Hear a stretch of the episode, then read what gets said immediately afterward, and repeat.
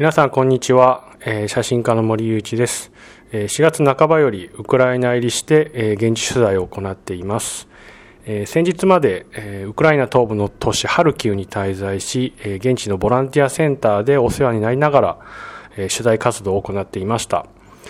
現在は再び首都キーウに戻って、滞ってしまっていた情報整理であったりルポの執筆などに励んでいます。えー、今回のポッドキャスト配信第4回では、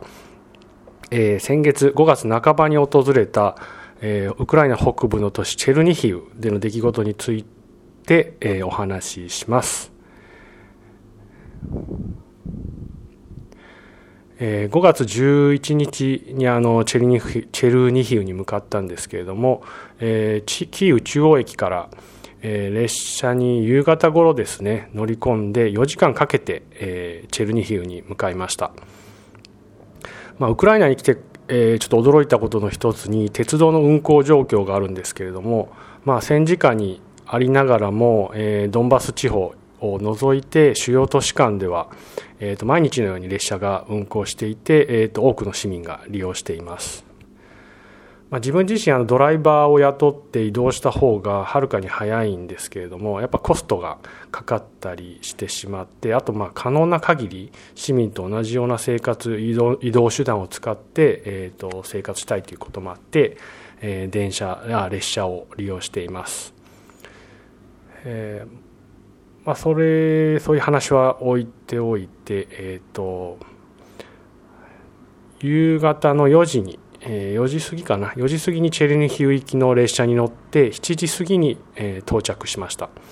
えやっぱりあの首都キーウより北部に位置していて、えー、とベラルーシやロシアの国境の南7080キロほどのところに位置しているので、え5月中旬でも朝晩は上着がないと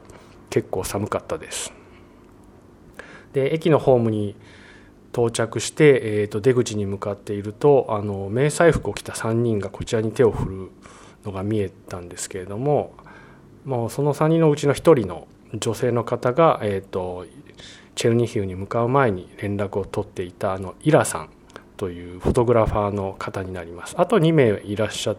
た男性の方は西部のリビウから医療支援物資などを運ぶボランティアを行っているユーリさんとボバさんになります。であの現地滞在3日間、まあ、イラさんには大変お世話になったんですけれども、えーと、彼女はチェルニヒウでは有名なフォトグラファーの方で、えーと、インスタグラムのフォロワーも1万人1万人以上いるようなインフルエンサー的存在なんですけれども、まあ、そんなイラさんがあの僕自分が滞在中に、えーと自分がやっている活動撮影だったり取材っていうのを宣伝してくれていて、まあ、その影響もあって、まあ、一時的にあの微妙に有名になりました。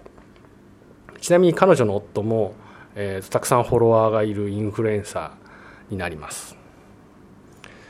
えー、彼女と知り合ったきっかけなんですけれどもたまたま首都キーウで、えーとドキュメンタリー映像作家のダニエルさんっていう方にあのと知り合ったのがきっかけでした。えーと、彼があのチェルニヒウに行くならあの現地の友人を紹介してあげるっていうことで、えーと、連絡先を教えてもらってつながることができましたであのチェルニヒウ滞在中は、えーと、彼女イラさん彼女のお父さんの自宅兼宿泊所に泊ま泊めてもらっていて、えー、と毎日そこから市内の名所であったり戦争被害があった地域地域あとボランティアセンターを訪問する手配をしてくれていました、まあ、彼女自身英語は得意ではなかったんですけれども、えーと、日々 Google 翻訳を活用して、えーと、ココミュニケーションを一生懸命取ってくれましたし、まあ、そういう言語の壁があるとどうしてもなかなか受け入れがたい部分があると思うんですけれども、まあ、そうだとしてもあの受け入れてくれてくれるあの度量の広さといいますかそういうのそういったところからウクライナ人のホスピタリティだったり忍耐強さっていうのを感じました。え現在あのチェルニヒウのために日々ボランティア活動に精力的に取り組んでいるイラさんなんですけれども、えー、ある日市内を車で移動中に、まあ、そのボランティア活動今の活動に至る経緯を聞く機会がありました以前以前仕事で一緒だった同僚と、えー、話し合って給与から生活費を除いてあと全てを寄付に回していたそうなんですけれどもそれから戦争が激しくなってからはあのチェルニヒウが爆撃の被害に遭うなどしていたので今度は寄付を募って最終的に100万フリーブニャ、まあ、日本円に換算すると約450万円を集めてそれを兵士たちのための、えー、防弾ベストであったりヘルメットの購入に、えー、当てたとおっしゃっていました。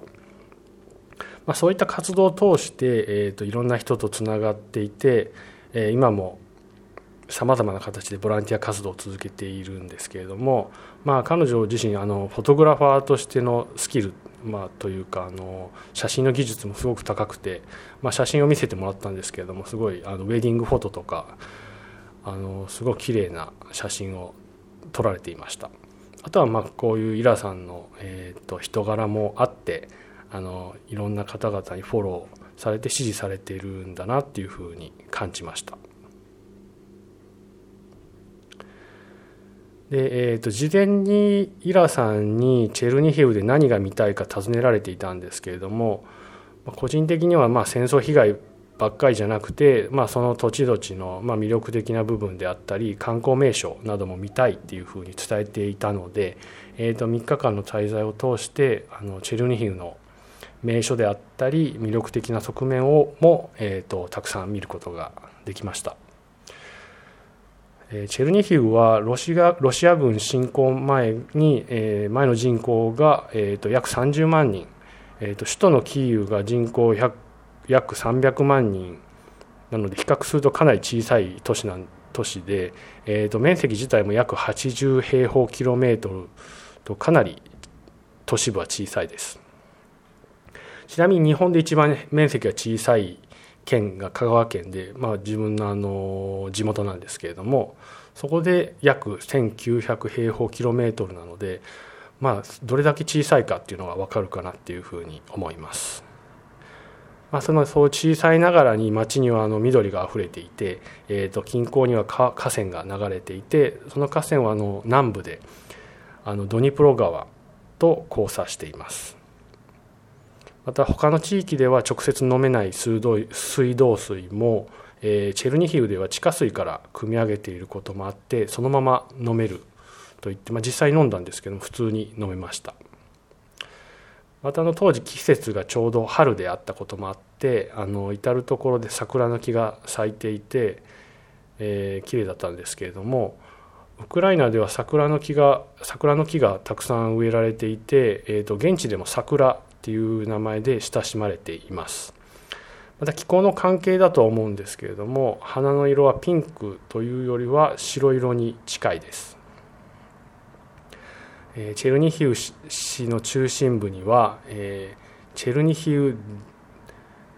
ダイティネッツパークちょっと読み方がわからないんですけれどもっていう、ま、大きな公園自然公園があってそこを中心に百何百年も前に建てられたような歴史ある大聖堂であったり、え、教会が点在していて、まあ、大体中心部の公園に来ればチェルニヒウの名所をほぼできほぼ網羅できてしまう。というふうに言っていましたあとあの個人的に何より驚いたのがあの市内に教会がかなりたくさんあるっていうところで、まあ、正確な数は分からないんですけれども、まあ、通りの角を曲がるたびにあの必ずと言っていいほど教会が目に入るそのぐらい、まあ、至る所に教会が立っていました。まあ、というのもあのかつてキエフ・ルーシ公国だった時代に、えーと、キーウと、え、チェルニヒウで教会の数を競い合って建設していたためだっていうふうに現地の人は言っていました。でその時講演を案内してくれていたボランティアのオルガさん、まあ、オルガさんについては後で述べるんですけれどもオルガさんがチェルニヒウの魅力を語ってくれました、えーまあ、オルガさん的チェルニヒウの魅力っていうのは街がすごくあの先ほども言ったように小さくてコンパクトで中心街に行けば名所は大体回れて、えーとまた公園自体が市民の憩いの場になっていて、まあ、ここに来れば誰かしら友人に会うこともあるし時にはあの有名人に会うこともあるそうで、まあ、そんな中でビジネスの話をしたりして、えーと、いろんなことがスピーディーに進むっていうふうにおっしゃっていました。まあ、ちょうどその話をしている時に、えーと、知人が通りかかって挨拶したいっていうふうに、まあ、言ってしまったんですけれども、まあ、そういう何て言うんですか交流がしやすい環境にあるのかなっていうふうに思いました。まあ、話に聞くからに住みやすそうな町なんですけれども、まあ、実際に昔から著名な作家であったりリタイアした人があのチェルニヒウに別荘を買ったり移り住んだりっていうことも多かったようです。あとあの町が非常によく整備されていることにも驚くんですけれども、えー、と公園の芝はきれいに刈り揃えられていて、えー、花壇にはさまざまな色の花がきれいに植えられています。まあその状況についてある日あのイラさんたちに町を案内されさ、えー、していただいてた時にあのそういった状況を眺めていたんですけれども、まあ、横から別のボランティアのアンドリーさんという方が、えーと、そういう作業あの街を整備したりきれいに保つ作業をしている方方たちこそリアルヒーローだっていうふうにおっしゃっていました。当時ロシア軍が侵攻していた時に、えーと市内の爆撃が激しかった時でも、えー、避難せずに作業を続けて街をきれいに保っていたといいます、まあ、スーパーマーケットもそんな中で営業していたっていうこともあって、まあ、そういうなんてインフラ系といいますかそういう作業をしている、まあ、あの方々なんて公共サ公共サービスですかね公共サービスに従事している方々こそあのリアルヒーローだっていうふうにえーと、彼らは言ってたんですけれども、まあ、そういう話を、えーと、後にウクライナ東部のハルキウでも耳にするんですけれども、まあ、その土地土地で人々がいかに自分たちの町であったり、えー、国を大切にしているかっていうのがあの伺えました。またあのチェルニヒウは最初に述べたようにロシアロシアやベラルーシ国境から780キロ南に位置していることもあって、えー、と 2, 2月24日のロシア軍侵攻時に、えー、と包囲町を包囲されて激しい爆撃や戦闘の被害に遭いました。ですがウクライナ軍やあの地元の志願兵によってあの懸命な防衛戦が行われて、えー、実際数多くの兵士や市民が犠牲にになったんですけれどもロシア軍に市内を占領される事態自体される事態は免れました、まあ、幸い中心街に立っている教会だったりあの歴史的歴史的建造物はほとんど被害を受けなかったっていうふうに言っていました、まあ、それでも市内の各地にはミサイルであったりロケット攻撃によって被害に遭った場所は多くあって、えー、ある通りには500キロ爆弾によりできたって言われているあの深さが大体23メートルにもなる大きな穴が開いていたり、えーと、閑静な住宅街の民家のいくつかは完全に破壊されていて、えー、10階建て以上の高層アパートがある、えー、集合住宅街は直撃を受けたアパートは複数回にわたって瓦解していました。でそういう市内で最も激しい爆撃を受けた住宅街をあの案内してくれていたあの通訳通訳のマリーナさんが、えーと、話してくれたんですけれども彼女の友人はそこのアパートで亡くなっていたといいます。えーと、とそのマリーナさんのご友人の母親の様子をその友人の方が見に行っていた時にたまたま爆撃にあってその時にあの友人の方は窓際にその時いたせいで、えー、と亡くなったんですけれども母親は幸い今も生きていると言います。それにマリーナさん自体も、えー、と別の日にあの火炎瓶を、えー、で使う用のオイルを運んでいたそうなんですけれどもたまたまいつもとは違う通りを通っていたために、えー、いつも通っている場所がちょうどその通りを行ってる時に爆撃されたっていう話をしていて本当にたまたまあの難を逃れたっていうことで本当に奇跡だっていう話をしていました。さらにロシア軍とウクライナ軍との戦闘の最前線となっていた市街、えー、なっていた市街と郊外の境目の地域の被害は甚大で支援物資の配給に同行して向かった地域は、まあ、本当にそこに何棟民家があったかわからないほど、まあ、一体もうそこら一帯が完全に破壊されて瓦礫と化していました、まあ、そこの外れの通りにあの多くの市民が配給ああの配給場所になっているところに集まっていて、えー、支援物資を心待ちにしている様子でした。であの支援物資を載せたトラックが到着してあのマットレスやブランケットベッドシーツなどが運び出されました。えーと、その前に並んで登録や確認作業を終えた人からあの物資を受け取っていったんですけれども、まあ、中には、まあ、ようやく物資を受け取れたということで、えー、涙する人の姿もありました。でそんな中で一人の女性が受け取ったたくさんのたくさんの物資を近くの自宅と往復しながら何度も運んでいたのでまあ、少しだけ手伝ったんですけれども、えー、彼女のレンガ造りの家はあの原型自体はとどめていたんですけれども、えーと、木造の屋根は抜け落ちていて多分ガラスが割れたからだとは思うんですけれどもほとんどの窓枠が外されていました。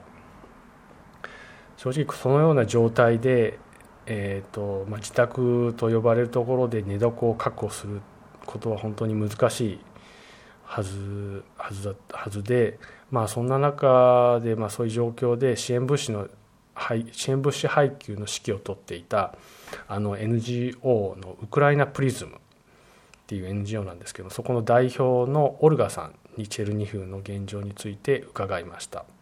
まあ、オルガさんは先ほどあの講演を案内してくれた女性の方になります、まあ、そのオルガさんの話ではあのチェルニヒウ近郊ではあのあその日配給に行った場所なんですけれどもそこでは23日間にわたる砲撃や空爆で、えー、たくさんの市民が家を失っていて、えーと、彼らの家は焼け焦げて破壊されてしまっているので、えーと、市民は自宅の、まあ、唯一残った自宅のガレージであったりとかまた空いている倉庫を見つけてそこで暮らす人もいるという話をしていました。でそういった方々にとって必要なものはあの暖かいベッドで、まあ、ちゃんと寝られる寝床ですねが必要とされていて、えー、と現在のチェルニヒウではそういったものが一番ニーズがあるという話をしていました。で、まあ、ロシア軍がいなくなって、えー、と街自体は穏やかになって、えー、と少しずつ日常が戻ってはきてはいるんですけれどもまあ、住宅再建の支援が求められていて、えー、そんな中で地方自治体も復興に携わってあの病院だったり幼稚園など公共施設というかその必要とされている施設はの再建は進んであの行っているんですけれども、まあ、あの破壊された市民宅の、えー、と支援っていうとなかなかまだ手つかずな状況があって。、まあ、市民の多くは職を失って賃金もないないですし、まあ、そんな中で建設資材を買うお金もないので自宅の再建のめどが立たない状態にあります。まあ、そういったあの状況を、えー、海外の国際団体だったりそういったところの支援をもらって、まあ、建設資材だったり先ほどのベッドやマットレスといったあの寝床の確保をするところから、えーと、取り組んでいるっていうふうにおっしゃっていました。まあ、オルガさん自体あの普段はキーウを拠点に、えーと、活動活動仕事をしている方なんですけれども、まあ、今回の戦争で彼女の地元であるチェルニヒウが被害被害に遭ったのであの戻ってきてボランティアとして活動して、えーと、と国産大国際団体などの支援のマネジメントを行っています。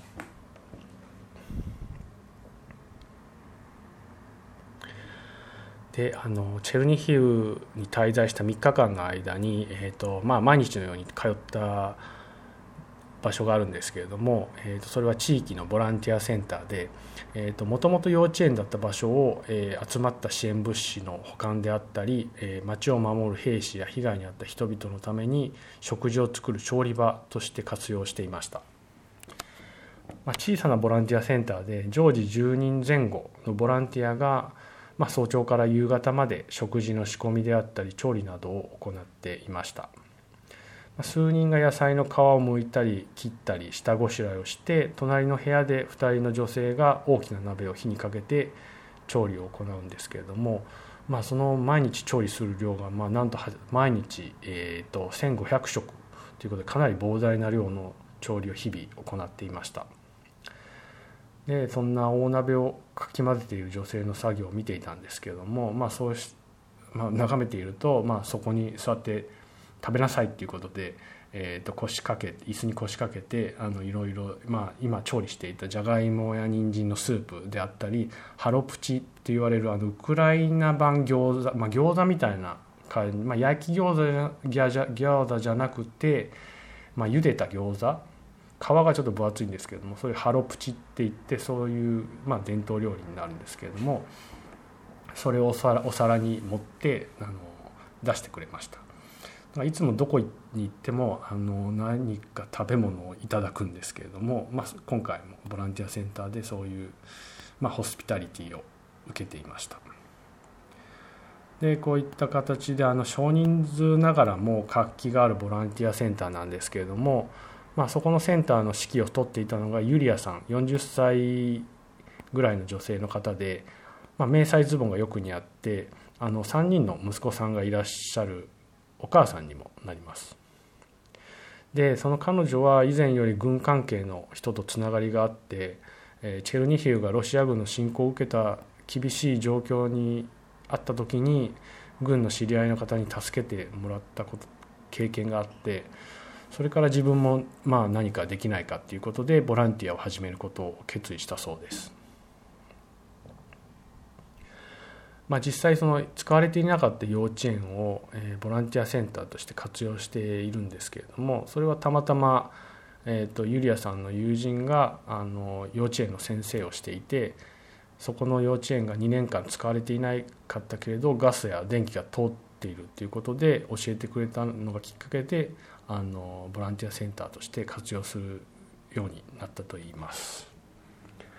でそこからあの活動を始める上でボランティアを募って人を集めて、えー、と2月25日から活動を始めたというふうに言っていました、まあ、最初はやっぱりなかなかあの活動が軌道に乗っていなかったので自分が持っていた衣類やブランケット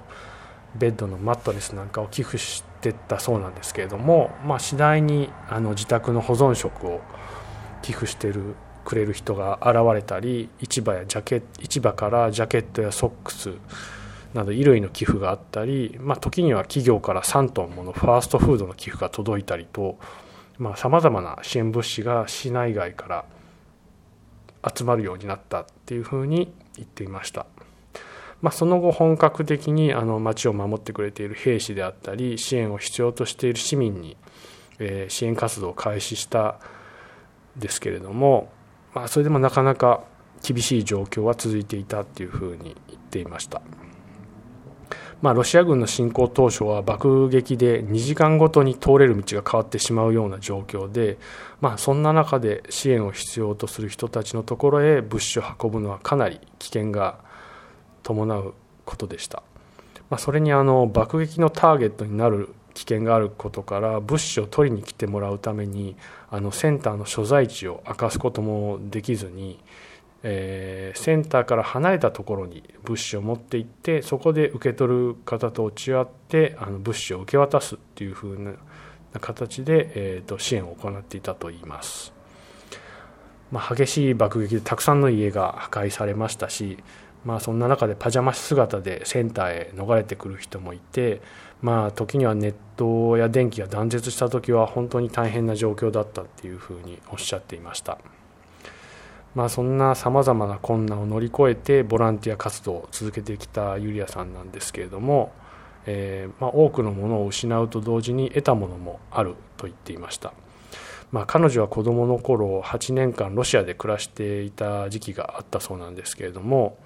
まあ、2014年のドンバス地方での戦争以降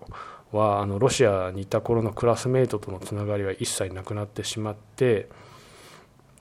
また戦争でそうですねそういう戦争の中でもともとあった関係性だったりつながりっていうのはどんどん断ち切れたっていうふうに言っていました。まあ、そんな戦時下の中でもあの厳しい状況を一緒に乗り越えた本物の本物の友人ができたっていうふうにはあの彼女は言っていました、まあ、実際にボランティアセンターでもいろんな方々が厳しい毎日毎日食事の準備であったりっていうのを休みなく行っていてそれをまあ今はまあ落ち着いた状況ですけれども、まあ、爆撃が激した激しかった時も続けていたっていうことで、まあ、そういう状況を一緒に乗り越えたからこそ本物の友人になったっていうふうに言っていたんだと思います。でそんな中でですねあのボランティアセンターに、まあ、年配の方々が多い中にも10代の若い、えー、人が2人いて、えーと、それがあのソフィアさんと15歳とジェニア君12歳の、えー、女の子と男の子になります。まあ、いつも窓際の椅子に腰掛けて黙々と野菜の皮むきに励んでいたんですけれども、まあ、話を聞くと2人ともこのセンターの近所に住んでいて、えー、とセンターが開設した2月25日から活動に参加していると言っていました。またあの学校に通う年齢だと思うんですけれども、まあ、学業の方はどうしているのかと思って聞いてみると、まあ、オンラインで勉強をしているっていうふうに言っていました、まあ、コロナ禍もあって、えー、オンラインでの授業に移行するのは意外とスムーズだったようで、まあ、ただ授業自体は少ないらしくてあの宿題が多いっていう話でした。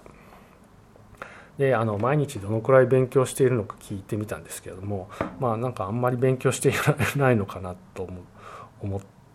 たのは2人ともがちょっと苦笑しながらえーと、ボランティア後の夕方3時間程度かなっていうふうにちょっとあの話を濁していたので、まあ、あんまり勉強していないんだろうなっていうふうに思いました。まあでもそういった形でですねまあはにかんだりしながら話してる2人を見ているとまあどこにでもいる10代の若者だなっていうふうに感じました。まあそんな彼らに、えーと、ロシア軍侵攻当時どのように感じていたか尋ねたんですけれどもまあやっぱり正直初めは何が起きているのかわからない状況で、まあ、それでもやっぱりなんか恐怖を感じていたっていうふうに言います。まあ、当時ジェニャは地下の倉庫に避難していてソフィアは両親や親戚と一緒にテレビのニュースを見ていてその戦争の情報だったりっていうのを触れていたそうです。まあそんなニュースを見て家の中の丈夫な壁の間に隠れたと言っていました。でその後ボランティアの人手が足りないこともあって活動に参加するようになったわけなんですけれどもまあ当時は休みなく毎日活動していたといいます。まあ、今は落ち着いてきてあの2週間に1度週末に休みが取れているそうなんですけれども、まあ、そんな休みの日は犬と散歩したり、えー、友達と自転車で走り回ったりして過ごすというふうに言っていました。またあの戦時下の今ロシアに対してどういう印象を持っているか尋ねてみたんですけれども、まあ、ソフィアが言うには、え、ウクライナに侵攻してきたのはロシア軍、まあ、各政府であってロシア市民ではないというふうな認識で、まあ、なのでロシア人に対してはそこまで反感を持っていないっていう話をしていました。正直自分自身今までウクライナに来てこれまでさまざまな地域で人々の話を聞いて聞く機会があったんですけれども、